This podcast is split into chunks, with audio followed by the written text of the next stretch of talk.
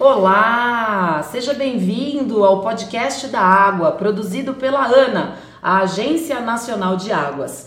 O tema do nosso bate-papo de hoje é alocação de água e marcos regulatórios. Para conversar com a gente, eu trouxe para esse bate-papo Patrick Thomas, que é o superintendente adjunto de regulação da ANA, e o Wilde Cardoso, que é o coordenador de marcos regulatórios e alocação de água aqui da Agência Nacional de Águas. A produção dessa conversa foi de Railton Alves e eu sou Flávia Pierre. Obrigada por terem vindo aqui hoje. É um prazer. É um prazer.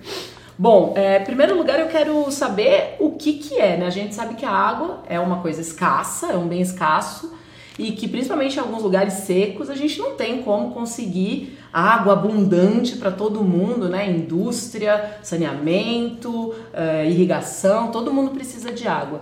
Então, como é que são? O que são essas duas ferramentas, marcos regulatórios e alocação de água? Me podem definir para gente? As alocações de água são repartições da quantidade de água que está disponível no sistema hídrico entre os usuários nas situações de escassez hídrica, quando a disponibilidade não é suficiente para atender a todos os usos. Elas têm um período de validade de um ano e são realizadas após o período de chuvas nos sistemas hídricos, com a participação de todos os usuários envolvidos naquele sistema e de outros interessados. Então, a partir dos volumes armazenados, é feita uma distribuição da quantidade de água entre os usuários, normalmente associada a alguma restrição de uso, tendo em vista que a quantidade não é suficiente para atender a toda a demanda. Tá, Patrick, mas só me explica uma coisa, você falou com os usuários, mas como é que é isso com os usuários? Vocês chamam o pessoal aqui em Brasília, aqui na sede da ANA? Dá um exemplo pra gente. Todas as reuniões são feitas no local do sistema hídrico. Né? São reuniões públicas com chamada para todos os usuários e todos os interessados. Essas reuniões são presenciais, a equipe técnica da ANA vai ao local né, e discute junto com os usuários a situação do sistema hídrico, os cenários possíveis de uso e pactua uma regra de alocação que depois é implementada ao longo do ano que segue. Mas Wilde, então conta pra gente. Eu achei interessantíssimo que o seu cargo é exatamente o tema da nossa conversa de hoje, né? Você cuida, o teu dia a dia aqui na ANA é cuidar disso, né? Marcos regulatórios da alocação de água. É, eu acho que é bom a gente resgatar um pouquinho a história, né? Porque nós estamos vivendo um período de seca no Nordeste, principalmente desde 2011, e essa atividade não era uma atividade muito corriqueira, que na, não era sistemática. Mas com a implementação com, não a implementação, mas com a, a, a, ocorrência dessas situações graves que a gente está verificando e que depois se expandiram até para as grandes regiões metropolitanas, esse tema de alocação de água ele passou a ser, diríamos, rele, mais relevante, uma vez que a gente precisa enfrentar os problemas concretos com relação à falta d'água. Né? Então, eu queria destacar duas coisas com relação a isso que o Patrick falou, que eu acho que são fundamentais é de que nós estamos é, exercendo uma atividade juntamente, diretamente com a população né, e à luz de problemas concretos que a população vive. Então, daí a necessidade de que a gente teve nesse período de redefinir alguns conceitos que são até diríamos novidades também. O Patrick falou várias vezes em sistema hídrico e as pessoas estão muito acostumadas a falar em bacia hidrográfica. Né? Por que, que a gente trabalha com esse novo conceito? Porque essa é uma questão mais local. As restrições de uso da água normalmente acontecem em trechos de rio, em situações onde os reservatórios, açudes estão com baixo nível de acumulação e em determinados períodos específicos.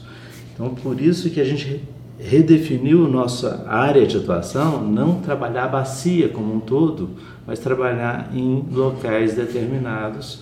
Então, acho que esse é um ponto bastante relevante. O que, que vem primeiro, né? A alocação, a gente até consegue entender, né? Pensa em lo local, em colocar no local certo, né? Ou seja, definir quanto cada um pode usar. Perfeito, isso mesmo. Qual é a diferença, então, de marco regulatório e o que, que vem primeiro? É, marco regulatório é uma palavra que está muito na moda, não é isso? Verdade, está mesmo, em todas as é áreas. Marco regulatório em energia, uhum. saúde, saneamento e tal. Né?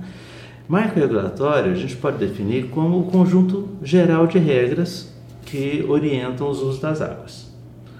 No entanto, esse conjunto geral, ou seja, essas, essa legislação geral que atende a bacia como um todo, muitas vezes ela não está adequada a uma situação específica naquele sistema hídrico. Então, o que nós temos construído?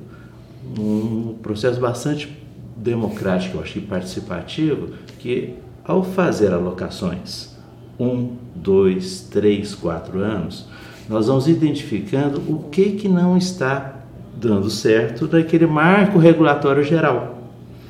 Então, a partir dessa identificação dessas lacunas regulatórias, de normas que não estão adequadas aos usos, nós vamos construindo com a, os usuários e com a comunidade novas regras e novas é, formas de lidar com aquele problema naquela situação específica.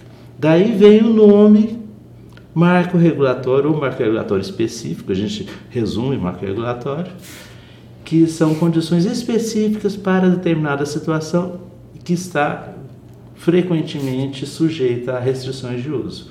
Tá? Então, a, o marco regulatório ele dá o que? Dá segurança jurídica aos usuários, ele estabelece regras que são adequadas àquela situação específica e norteiam as alocações.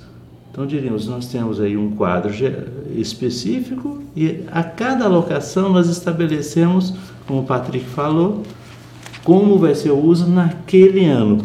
Eu queria chamar a atenção de uma coisa que o Luiz falou, é, que é a diferença é, em relação à escala de tempo da alocação e do marco regulatório. A alocação ela tem a validade de um ano, normalmente, né? e ela é função do volume armazenado no sistema hídrico naquele período. Né? E após, como o Luiz falou, alguns anos fazendo alocações, nós conseguimos adquirir um conhecimento mais detalhado da situação daquele sistema hídrico, das disponibilidades, das demandas. E aí nós temos condições de estabelecer uma regra mais perene de distribuição dos recursos hídricos entre aqueles usuários. E aí essa regra ela é formalizada num marco regulatório que não tem validade de um ano, ele tem uma validade maior e orienta as alocações nos próximos anos e principalmente a regularização dos usuários, a emissão das outorgas, tanto pela ANA como pelos órgãos gestores estaduais, no caso dos sistemas hídricos compartilhados. Que lembrando né? né, que a ANA cuida das outorgas para rios que são de domínio da União ou que passam por mais de um estado, correto, Patrícia? Correto, exatamente. E nem sempre os sistemas hídricos só têm é, rios de domínio da União. Né? Há muitos sistemas, por exemplo, no Nordeste, em que o reservatório é de domínio da União, mas o rio onde esse reservatório está localizado é de domínio estadual. Então, esse marco regulatório precisa ter regras que valham tanto para os rios da União como para os rios estaduais. Normalmente, eles são assinados pela ANA e pelo órgão gestor estadual e regulam a emissão das outorgas nos dois é, domínios. É, isso é uma coisa muito legal, Flávio, porque olha, o, nós temos tido dificuldade em fazer gestão integrada por bacia hidrográfica, por causa do domínio das águas do Brasil. Né? Boa parte é do Estado, boa parte da União, e aí precisa acertar o jogo entre a ANA Porque é o que a gente fala, a água é uma só, né? Sendo rio é. estadual ou rio federal, uma influencia a outra, é, né? Mas o papel é diferente. Você tem um papel estadual, um papel federal, né? E essa dificuldade a gente vem, diríamos, conseguindo driblar, talvez driblar não seja a melhor palavra, mas é, a gente tem, tem conseguido fazer com que nesses sistemas hídricos a integração ocorra de fato. Né? Então, nós temos hoje perto de 20 marcos regulatórios publicados, Vigentes, publicados, publicados nessa nova remessa e quase todos eles são oriundos de um acordo entre o Estado e a ANA. Eu quero então convidar os senhores a fazer uma coisa. Vamos dar alguns exemplos aí de casos, movimentos que a gente fez aqui que foram legais, que a gente trabalhou aqui na ANA, trabalhamos com os estados e que mostram, elucidam isso que a gente falou. Fomos lá, fizemos a locação um, dois, x anos, conversamos com a população, aí criamos um marco e agora temos como contar essa história. Quais, Patrick, Wilde, quais casos vocês podem contar aqui pra gente? Olha, um caso interessante é o caso do reservatório Armando Ribeiro Gonçalves, no estado do Rio Grande do Norte. Esse reservatório é o maior reservatório do estado e ele atende um vale, que é o Vale do Rio Açu, que tem diversas atividades econômicas e uso para abastecimento de várias cidades. Nós temos lá irrigação, nós temos carcinicultura, temos é, usina termoelétrica, né? E temos diversas cidades do estado que são abastecidas por esse rio que, que é perenizado. O que, que, é carcinicultura? É criação de camarão. Uau, muito bem. E essa bacia sofreu uma seca, como o Will já falou, né? bem severa, que está ocorrendo no Nordeste desde 2011, e os níveis do reservatório é, baixaram muito, comprometendo o atendimento dos usuários. E aí se iniciou um processo então de discussão com os usuários para definir regras de restrição, né, que culminaram na edição de uma resolução com regras gerais, que agora no momento nós estamos é, revisando. Né? Tivemos agora lá em junho, fizemos a alocação de água para esse período. Graças a uma recuperação do reservatório foi possível aumentar um pouquinho a vazão para atender os usos, o que permitiu um reaquecimento da atividade econômica, o que é muito importante. Né? Porque quando nós impomos restrições de uso que são necessárias, nós acabamos limitando a atividade econômica, o que traz um prejuízo para aquela região. Né? Mas é inevitável, porque se não houver essa restrição, nós vamos esgotar os reservatórios e o prejuízo vai ser muito maior. Não adianta né? eu irrigar, eu irrigante, ou eu que tenho uma produção ali né, uma rocinha, não adianta eu querer irrigar um, uma quantidade de hectares maior do que a água que está disponível para mim, porque senão não vai ter para os outros Isso. e provavelmente no próximo ano não vai ter nem para mim mesmo. Exatamente, e aí o prejuízo vai ser muito maior se você perder toda a sua produção. É melhor então ter uma restrição, perder uma parte, né, mas continuar produzindo do que perder tudo. Então, nesse sistema hídrico, é, é nós tivemos sucesso né, na implementação dessas regras Recentemente fizemos uma revisão que permitiu um aumento né, na produção e estamos em vias de editar, né, o, aliás, já está sendo editado um novo marco regulatório com regras é, é, mais perenes para esse sistema hídrico. Que legal. Wilde, você tem mais alguma história que você se lembra que foi bacana? É muito difícil, porque eu sou apaixonado pelos 40 sistemas hídricos, eu não posso esquecer nenhum. Mas eu vou lembrar aqui uns três né? Uns três. Eu acho que tem um bastante relevante, é um sistema que fica na Chapada Diamantina, lá na Bahia. O nome dele é Miroróis. É um açude que pereniza a água para o Rio Verde, que é um rio que tem bastante eh, uso para as comunidades locais, né? e tem um perímetro de irrigação e tem um, um, conjunto de 500 mil pessoas que dependem do uso desse reservatório. Vai é muito significativo. E com a nossa legislação, nós, eh, diríamos, sempre ouvimos que o abastecimento das cidades é prioritário. Então a ANA faz um trabalho lá de alocação desde 2008, que foi muito, teve muito sucesso, muito êxito.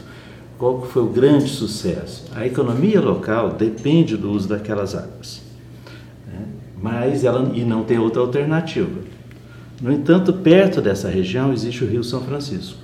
Então, com o trabalho que a ANA faz desde 2008, foi possível a construção de uma adutora vindo do Rio São Francisco, o que fez com que, em situações em que o reservatório está com pouco volume acumulado, em vez da irrigação parar e prejudicar aquela economia local, a, o abastecimento é feito pelo Rio São Francisco. Ou seja, invertemos, de certa forma, a de uma tradição de privilegiar sempre as cidades, mas mantendo as cidades abastecidas por uma alternativa. Então, acho que esse é um exemplo bastante prático de como a gente pode, diríamos, nós temos que enxergar a realidade local para poder alcançar soluções práticas e, diríamos, heterodoxas, né? E tem um outro exemplo, acho que eu gosto de citar bastante, que é o do, Rio, que é o do Rio Mucuri, ele nasce perto de Teófilo Otoni, no norte de Minas, e vai até a cidade de Mucuri, no litoral baiano. Nessa, nesse rio, nós temos duas hidrelétricas, e abaixo dessas hidrelétricas, mais perto do mar, nós temos uma grande indústria de celulose. Essa indústria de celulose, só para você ter uma ideia, ela, para, para que ela funcione, ela precisa de um terço do volume que é derivado do sistema Cantareira em São Paulo. Uau, é bastante água. Muita água, 12 metros cúbicos por segundo. Se ela não tiver isso, ela não funciona. Mas ela pode melhorar o seu desempenho, né, do seu tratamento de esgoto, do seu uso da água e reduzir isso. Só que isso depende do gerenciamento da água que é liberada pelas hidrelétricas que estão antes dela. Uhum. Então nós tivemos, de, nos últimos 4, 5 anos, um trabalho muito forte lá na região, no sentido de compatibilizar o funcionamento das hidrelétricas com essa indústria de celulose.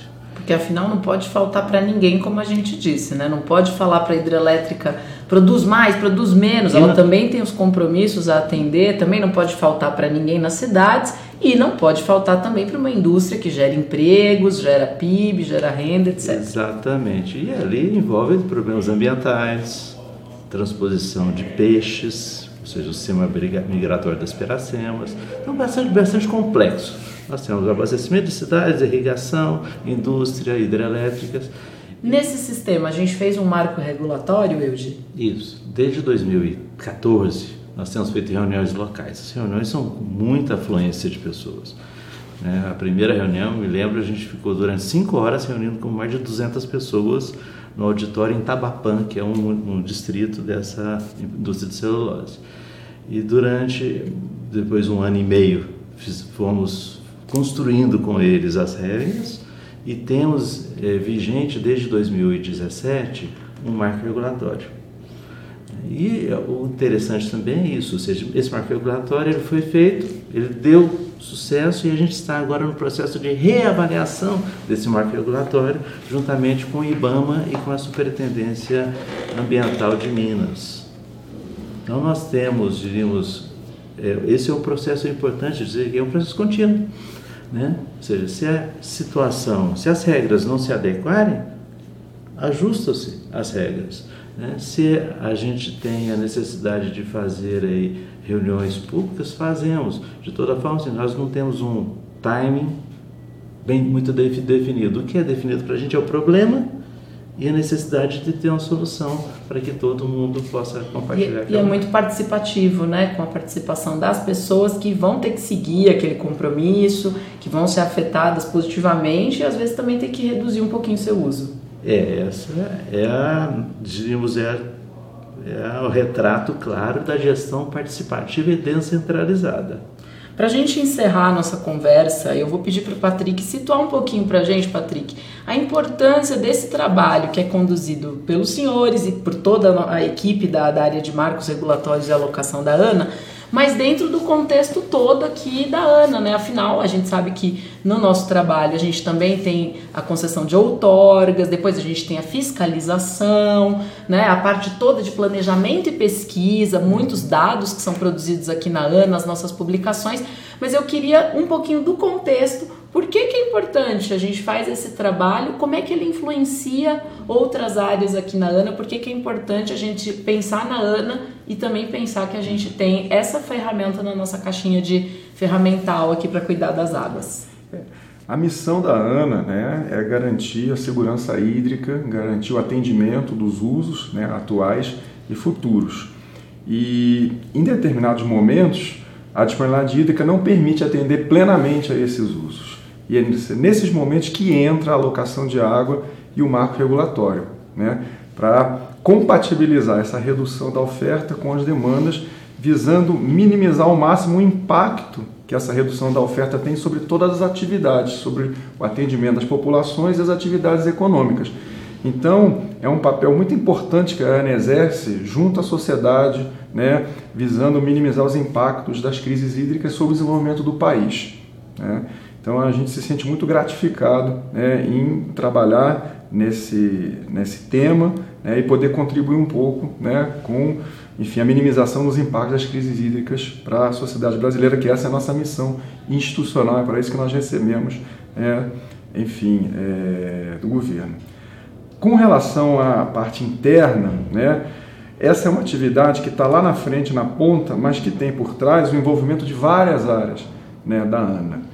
Por exemplo, para você fazer a alocação, você precisa conhecer a disponibilidade hídrica do seu sistema, você precisa ter dado de monitoramento. Então nós temos uma área da ANA que cuida disso e que é responsável por fazer o monitoramento dos níveis dos reservatórios, das vazões nos rios, né?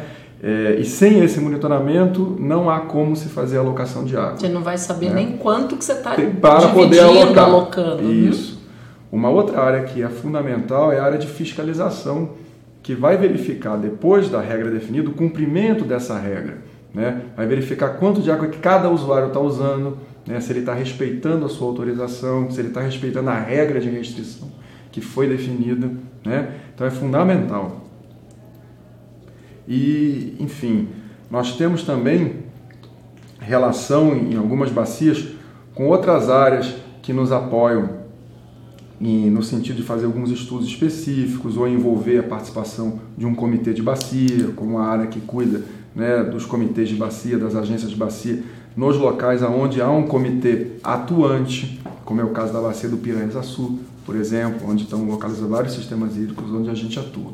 Então, é, apesar de nós estarmos lá na ponta, né, participando das reuniões públicas, discutindo com os usuários, nós temos por trás o apoio de várias áreas da ANA que são fundamentais para que esse trabalho seja realizado.